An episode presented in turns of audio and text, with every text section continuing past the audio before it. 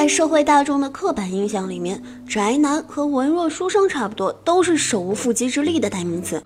有些某些不靠谱的研究表示，正常人的战斗力和一只鹅差不多，而宅男的战斗力还不如半只鹅。我个人觉得吧，这个结论有点扯呀。你看小兰，她虽然不能拳打南山敬老院、脚踢北海幼儿园什么的，不过欺负个办公室里的小乌龟还是没什么问题的。嗯，这也是体能旺盛的表现嘛。针对这个学界的尖端问题，最近呢，网易的五环二项目组联手网易大数据研究中心，对将近六万名宅男的体能展开了深度的调查。今天我们就来说说宅男的体能到底行不行？自古游戏数节操，每日一听长姿势，欢迎收听今天的早安游戏圈，我是主播环小英。那反映体能最直观的数据就是。体重呗，根据调查，宅男的体重严重的两极分化，一半是胖的无颜面对体重秤上的数字，另外一半是瘦的像多年浪费国家的粮食。只有十分之一的宅男在不见天日的生活中保持了标准身材，真是可喜可贺，可喜可贺。而此外呢，北方的宅男爱吃肉，还有可能更胖一点。当然了，体重它不能代表一切呀。在臂力方面呢，宅男的表现稍微好了一点，但也只有将近一半的同学达标了。其中呢，五分之一的宅男都不能独自更换桶装水，已渴死在给饮水机换水的路上。不过接受调查的时候，百分之四十的同学表示，自己陪女朋友逛街的时候，拎三到四个小时的包，倒是一点问题都没有的。这说明他们还是很有潜力的。在这里，我一定要插一句：你们确定那么多宅男有活蹦乱跳的女朋友吗？他们的女朋友不是自己的双手？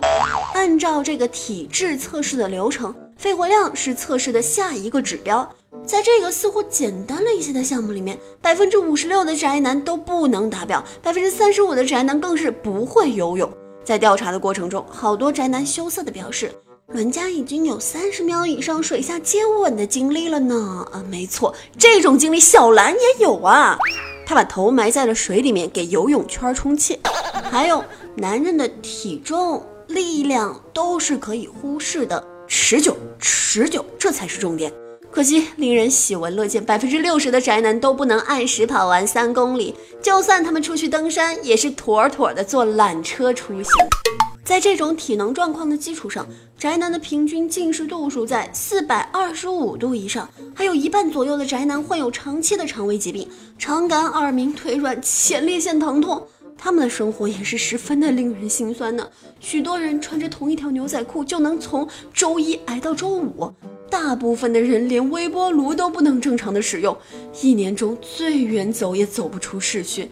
虽然宅男的体能不至于奇差无比，可混成这样实在是让我不忍直视。还在家里宅着的同事们，你们天天通宵占个痛快，似乎玩的更长了一点。但是只要你们愿意稍加锻炼，就可以把宅的寿命延长二十年呢。这么算起来，你还是多多运动、健康饮食比较划得来。在最后呢，顺便说一下，这种针对特殊群体的大数据调查还真的是蛮不错的，它既能吸引眼球，又有社会意义。最近呢，咱们的炉石传说助手也搞了一个玩家调查，分享调查结果可以拿点卡哟。那这份宅男体能调查报告好像也是网易做的呢。那么老生常谈了，现在问题来了，大数据调查哪家强？好啦，我是主播黄小英，今天的节目就为大家播报到这里了。大家喜欢今天的选题吗？你们觉得自己是宅男吗？可以把你的答案写在今天评论的下方，跟小英多多的交流。